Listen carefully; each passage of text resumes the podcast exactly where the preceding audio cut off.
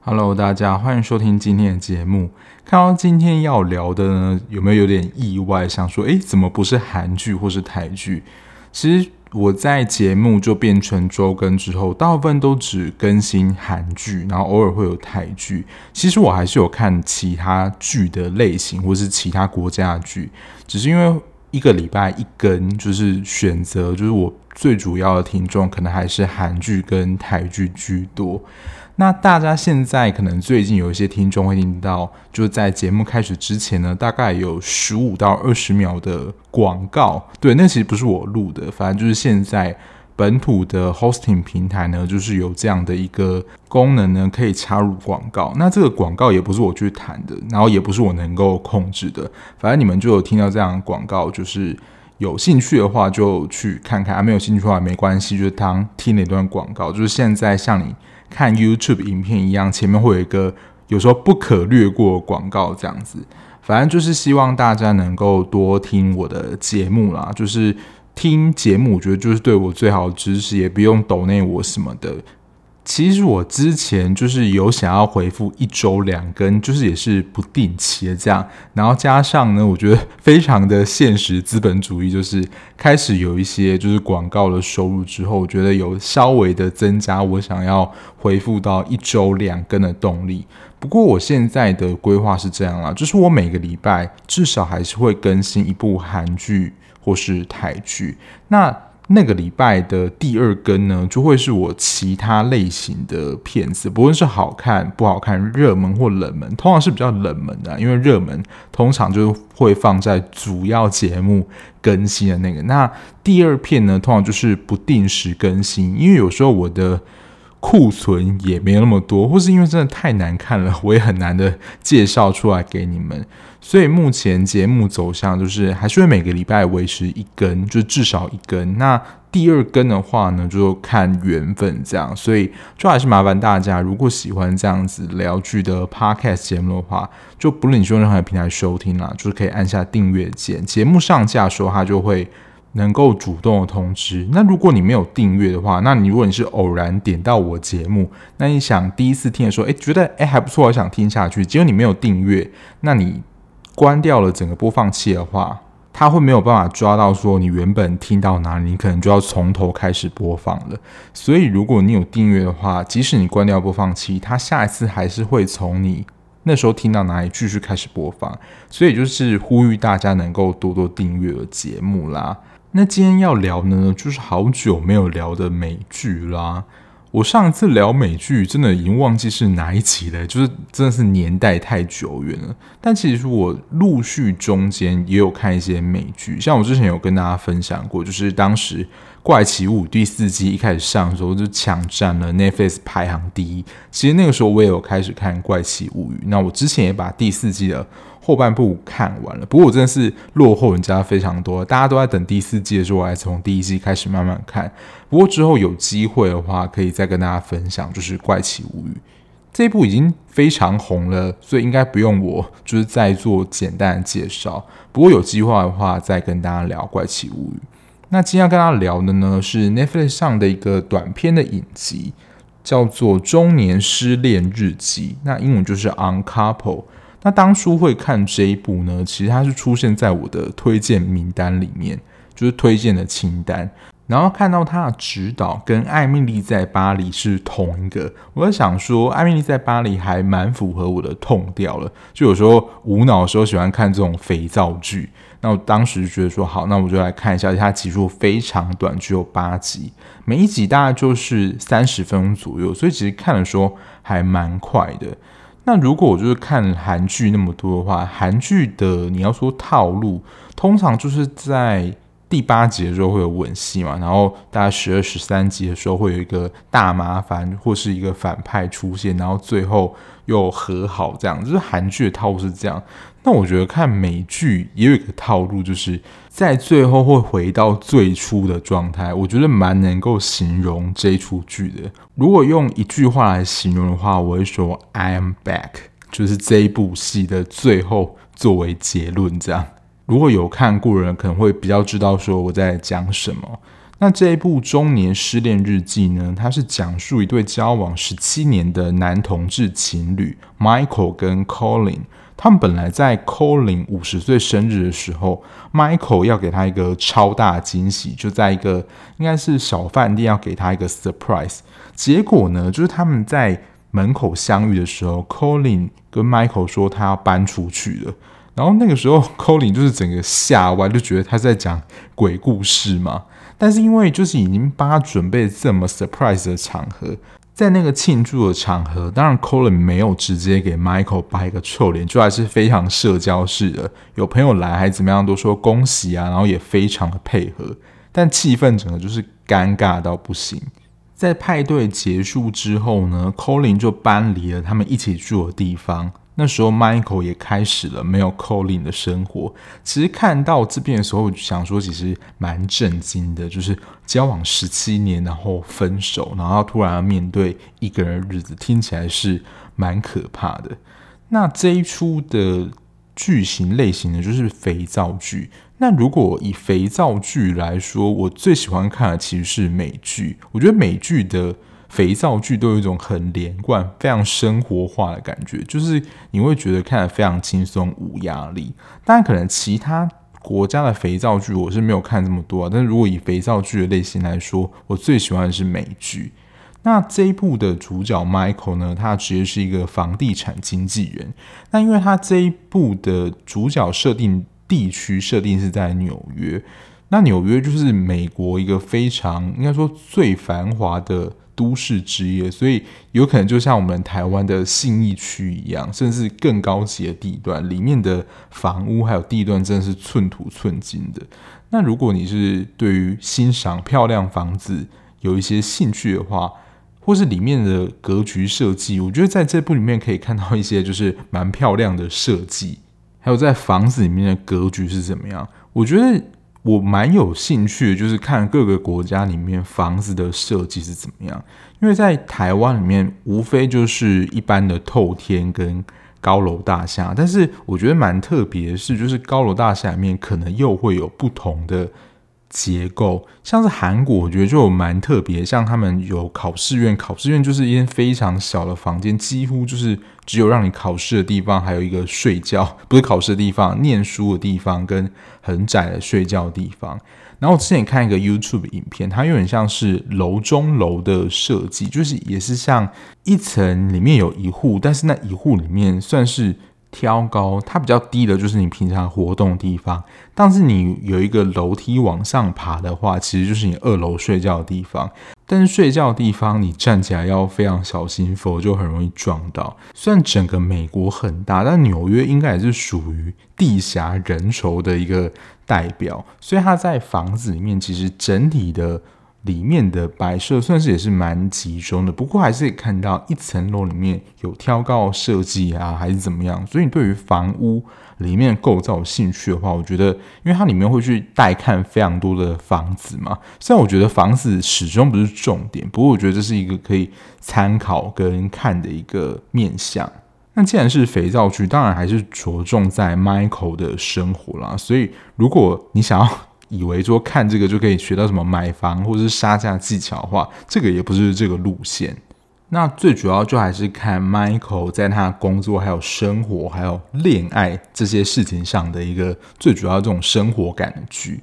那接下来我就跟大家分享，就是我看到里面剧情一些可以跟大家分享的部分。那最主要一开始的主轴还是着重在失恋这个部分。最主要，Colin 的离开就是非常的突然，而且他的离开是完全没有说清楚，对于 Michael 是非常错愕一件事情。那 Michael 其实也一直想要找到说，为什么 Colin 要离开他。而且一开始非常煞有其事的是，Michael 邀请 Colin 去做伴侣咨商，然后 Colin 还答应了，以为说这个是一个解决他们冲突或是分开的一个好机会。结果 Colin 也没有要给 Michael 下一次的机会，就是他们的关系就在这一次正式的终止了。然后这时候 Michael 也必须要正式面对说，Colin 已经离开自己的这件事实。但其实大家在看的时候，有察觉或是观察出来说，为什么 Colin 会离开 Michael？虽然我不能说他是最主要的因素，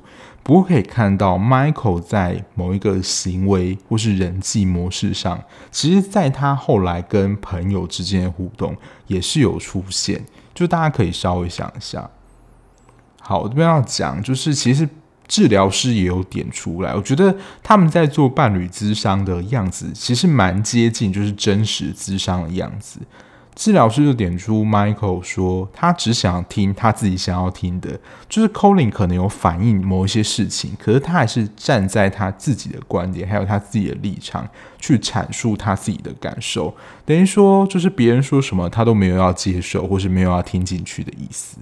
某种程度上有一点点自我中心，然后没有照顾到别人的感受。那因为得不到 Colin 合理的解释就分开。其实我觉得 Michael 演得非常的写实。那毕竟这是一个肥皂剧嘛，我们在没有办法得到别人解释的时候，就会更想要知道说，那到底是什么原因离开了我？就一定要打破砂锅问到底，找到一个合理的解释。这样，那通常有时候现实的状况也比较像是。一开始所演的这样，就是他没有想要讲清楚，或是永远都得不到。因为大部分的情侣有时候分手之后，就是再也不联络，然后封锁对方的所有讯息，所以你也没有办法得到一个真实的答案。可是因为他们交往很久，就十七年了，然后家人啊什么其实也都见过，然后也没有完全就是断得非常干净。还有这个机会去探究，说到底是什么样的原因你要离开我这样，然后这个时候就是浮现了 Michael 非常多心中的小剧场，包括说就是他觉得 Colin 去外面找了一个新的租屋处，就是否是要跟新男友同居，这完全是他自己的脑补。但是因为在焦虑，然后没有办法得到答案情况下，我觉得这也是一个非常正常的反应。那我觉得会让 Michael 非常在意的一点就是。以前 Colin 不准他养狗，可是他们分开之后就自己养狗了。这样说这是怎么回事？然后在朋友的派对上误会那个 Joe 是他的新男友，就是没有沟通的话，就真的有非常多自己的脑补跟猜测。这点我觉得是非常符合，就是我们在看剧的时候，如果我们真的不知道说我们另外一半跟我们为什么分手的话，我觉得真的心中会有非常多这样的小剧场。不过作者也没有想要在第一季给我们解答，因为大部分都还是在这些 Michael 的小剧场中度过。那在失恋之后呢？我不知道对他最好的方法是不是又快速的进入一段感情。不过这个在美剧里面，或甚至在《艾蜜莉异想世界》这样的风格，因为之前也有人提到说，他有点像是男版的欲望城市，同志版欲望城市。那在这种情节里面，就有非常容易会有艳遇。真的在现实生活当中，我觉得还是非常看长相，这个在后面会提到。不过，就是在他要进入新的恋情之后，我觉得在这部片里面有一个观察是，我觉得蛮可以跟大家分享的，就是年纪上的差异。因为这一部就叫做《中年失恋日记》嘛。所以男主角其实是一个接近五十、快接近五十岁的同志。那男主角因为其实本身条件蛮好的，所以他其实都会接触到一些可能年纪比他轻蛮多的同志。可是也因为他在跟这些比较年轻的同志就是发生关系或者一夜情的状态下，他面临非常多你要说世代年纪上的冲击。第一个可能就是在交友方式上，以前的交友可能都还是会相互的出来见面啊，然后联谊，谈彼此的兴趣啊，然后感觉对了才会试着交往。可是现在随着就是像是手机啊、网络的文化崛起，交友都已经是用交友 App 在认识了，而且男主角起初就是还花了一番功夫来学习交友 App 这个东西，然后因为可能过往的。习惯就是会先从聊天啊，你好住哪，然后慢慢就是发现有没有兴趣，就是相投的地方才会 match，或是想要进一步的见面嘛。但我不确定是文化的关系，还是现在爱情速食化的这样的文化兴盛，所以呢，男主角还以为就是可以慢慢认识、聊天啊，然后再约出来等等。但现在或是在那个比较新的文化里面，就是直接给生殖器官的照片，就是想要跟你发生一夜情，或是想要找炮友这样。这当然可能大家上交友软体的目的不一样，可是就是屌照好像就是这个交友软体里面必备的工具之一。然后可能也是随着观念的开放吧，还有性教育的普及。所以一开始可能大家见面的时候都是以联谊，然后交朋友为目的。可是有时候现在就是见面的话，或是感觉对了，可能就可以直接发生关系，也不一定是真的有进入有感情的状态。我觉得这也是在男主角在面对感情的时候，一个他需要去调试或了解现在感情的样子，其中一个面貌的确是这样。还有在性行为这件事情上。他那个年代跟现在的年轻人，其实想法上有一个非常大的一个落差。就在他那个时候，因为艾滋，就等于说，你如果真的得的话，你可能它是一个没有办法被治愈的疾病，而且可能病程的恶化速度也不一定啦。但大家都会非常小心，就是防治性病这样。当然，性病跟安全性行为还是非常重要的，所以他们那个时候啦，就是会。一定说一定要戴保险套，这样也是为了保护彼此双方安全。可是现在有一种叫做 PrEP，叫预防性投药，就你在发生性行为前就可以先吃那个药。所以在剧中看到，就跟男主角约的那个年轻人就想说：啊，为什么要戴保险套？就是吃这个 PrEP 的药就好了。然后男主角就是没有办法接受这样子的关系，所以就是他就没有要跟他继续下去。然后最后一个，我觉得这个就因人而异啦。但我就觉得他自己也有某一些的原则，然后这个原则是有一点僵化的，但他的确有某一些原则啊，就是不能在恋人前面放屁这件事情。他觉得说这件事是非常糟糕的，就是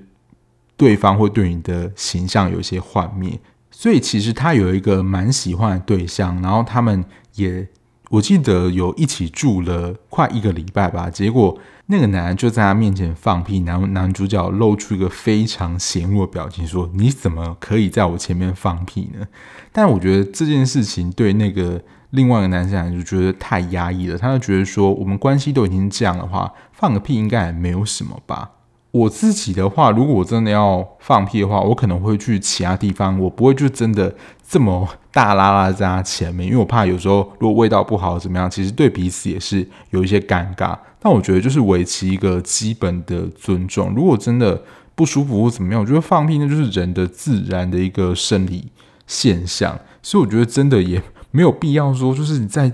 情人或是伴侣面前没有办法放屁，我觉得真的是太痛苦了。然后刚刚讲到了文化，其实虽然这整个故事都是发生在美国这样这么大一个国家，可是其实地区上就已经会有差异的。这一点其实，在台湾我觉得也是有一样的状况。那因为在这出戏当中，地点就在纽约嘛，那你大家可以想想看，纽约的同志圈跟 LA 的同志圈，然后我找了就是美国可能最贫穷的几个州，就是密西西比、阿肯萨州。这些地方，这些地方的同志会跟纽约 LA 的同志会一样，就是展现这么奔放吗？还有就是各地，比如说他那个地方宗教氛围对同志间的开放程度，其实也会有影响的。如果今天生长在一个非常保守的地区，那个地方就觉得说，哦，同志就是有罪啦，同志就是应该被处死之类的，那那个地方的同志。朋友们有可能会这样子大方的出柜，甚至结婚嘛？那那一周是不是有同志婚姻合法化？其实我觉得也会影响到，就是大家愿意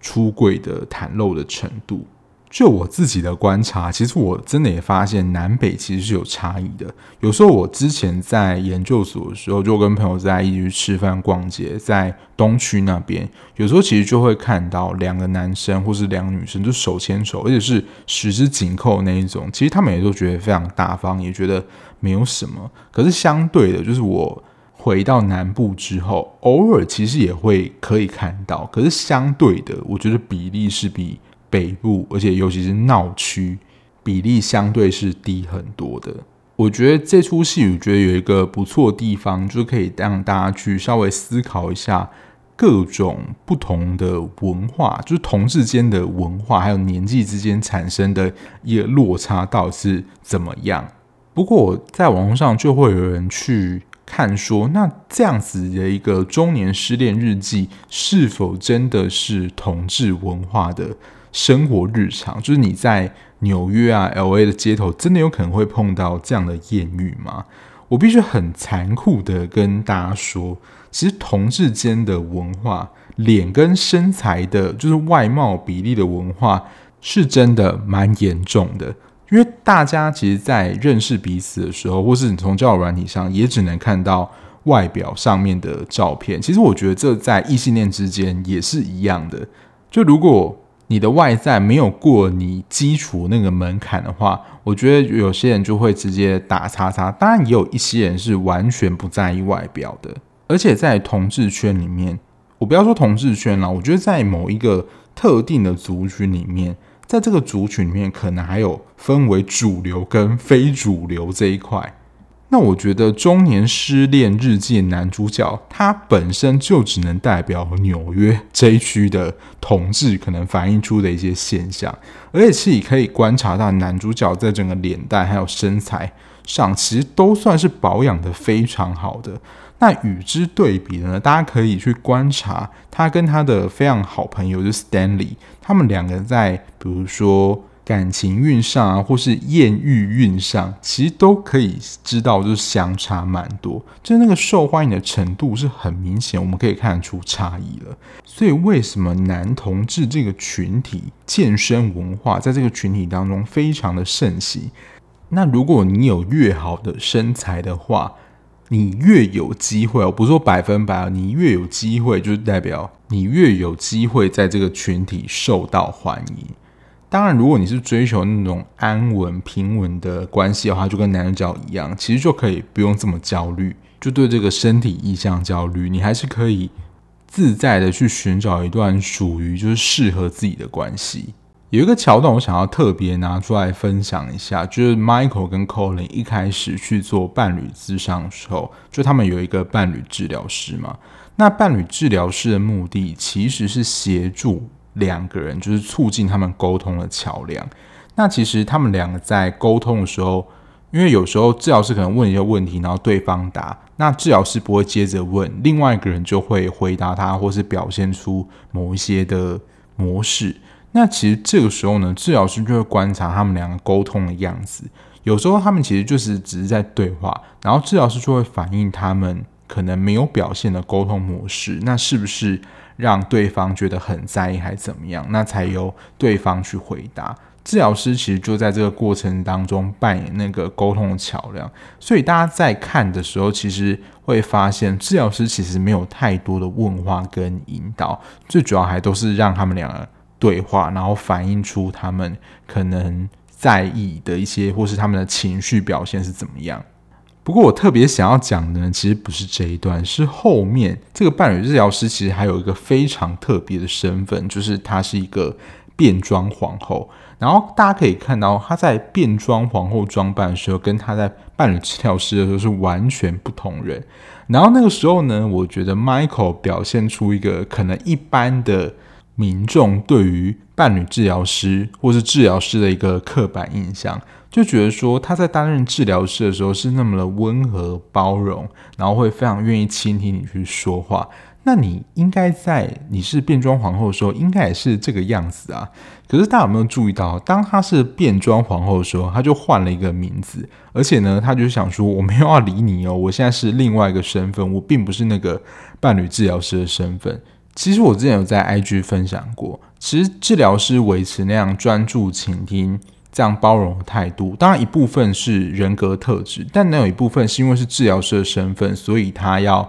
有这样子的一个行为，那是工作的一部分。我们不会说那是我们装出来的，但是我们不可能二十四小时都维持那样一个的状态。就是我们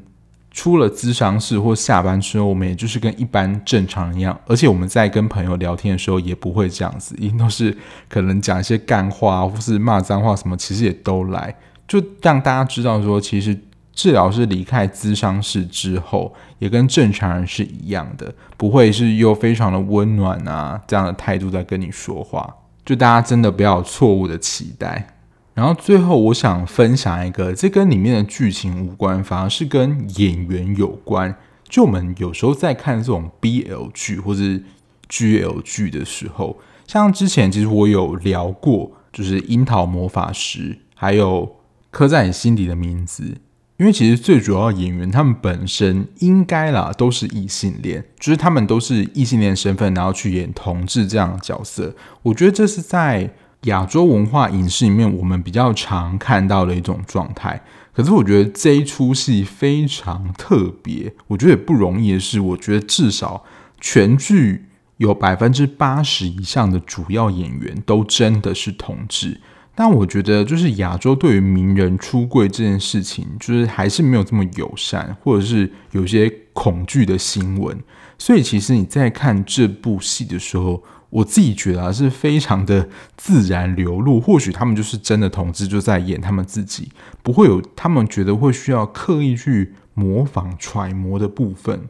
所以在看的时候，其实就觉得他们演绎的都非常的自然。就我查到资料呢，男主角 Michael、Colin、Stanley 就是那个前卫展览的那个，还有 Jack 就是那个老老的房客，跟他们住在同一栋那个房客。Tyler 跟他们竞争房地产那个算经纪人吧，Luke 那个小学三年级的老师，就是他不能在情人面前放屁而告吹的那个。我查到了这些演员，他们都真实的是同志，而且我觉得也有一个蛮惊人的事实是，Michael 在剧中不是跟 Colin 交往十七年分手吗？现实当中的 Michael。跟他的伴侣已经交往长跑超过二十年，我觉得这点真的是非常的厉害。这是在演员的一些相关资讯。那这一出到后来就是会回到我前面一开始所说的那种 I am back 的结尾，因为最后结尾就是回到 Michael 回到他们一开始住的地方，他希望说他们能够重新开始，重新思考他们之间的关系，就是中间到底。是发生什么事情？那他们会不会在一起？就是又留到下一季揭晓。所以呢，就是他们这样子从 Colin 一离开，然后中间认识一些新人的过程，然后也没有解释说为什么他们会分开，然后最后 Colin 又回来了，一季就回来。那我们就是要静待下一季才能够揭晓说为什么当时 Colin 要跟 Michael 分开。说实在，我不晓得啊。如果真的有第二季的话。Michael 不会说：“我才不想理你，就是整个恼羞，就是也不接受你的道歉怎么。”然后全剧终，但我觉得应该还会有更多的一些解释啦。总体来说，我觉得它真的是蛮适合配饭，因为我真的是一边吃饭一边看，然后一集就三十分钟，所以其实过得蛮快。然后剧情因为肥皂剧也简单，所以特别适合不用动脑的时刻。因为现在很多烧脑剧啊或怎么样，就算是。脑细胞死了很多，那这种肥皂剧呢，我觉得就是很轻松的看。那演员自然也是有挑过啦，而且我就觉得真的还算是挑的蛮帅的。以真的四五岁能够保养这么好，我就觉得真的自叹不如。虽然说美国人虽然看起来会比较苍老一些，可是我觉得主角们就是保养真的都是非常有型的。那在分手这件事情上呢，我必须说，就是十七年这段时间真的很长。那我觉得以聊情商这件事情，男主角的情绪反应或情感反应，我觉得并没有真的描写这么细致。但我觉得这个也不是这一出的重点啊，最主要还是想要看男主角的一些艳遇啊，或他分手之后的感情啊。我觉得这可能是我们在看这部戏里面会比较关注的焦点。那像刚刚前面所说的，有人会把它形容成同志版的《欲望城市》，因为我自己在小时候啦，有小小的看一下《欲望城市》，但我不是忠实的粉丝，有把每一集都看过。但整个节目的感觉，还有它整个进行的过程，我觉得是有一点点像的。但我觉得女主角 Kelly 在描写就是她自己的感情，还有一些人生观，她其实会有一些。独白，我觉得那个独白是《欲望城市》里面也是蛮经典的部分。他可能会有一些自我的觉察。当然，在这部片里面，Michael 被设定的个性有可能就是真的比较自我中心一面。所以其实在这部片中。几乎没有吧，有他自我独白，或是他对于这段感情的一些体会，或是重新思考，好像比较看不到啦。但整体来说，我觉得还是不错。以这样题材来说，当然我可以给个四点三吧，满分五分里面，就是一个轻松看的剧，然后不用动脑，然后里面的一些内容，其实整个编排也还蛮顺畅的。那依照他上了 Netflix，然后收视率应该。也是不错啦，因为它的剧情就是很明显没有演完嘛，所以应该是会有下一季啊。只是目前才刚上，就下一季也不知道等到什么时候喽。那如果真的有出第二季的话，我是会想看的。那如果真的有出，那我看完的话再跟大家分享吧。那今天节目就到这边啦，感谢大家收听。那对于节目内容有任何意见或想法，想要跟我交流，或是你有想要推荐的剧的话，在资讯栏的地方有我的 Instagram，如果你有留言或私讯的话，我都会一一回复你哦。那我们就下一节目再见啦，拜拜。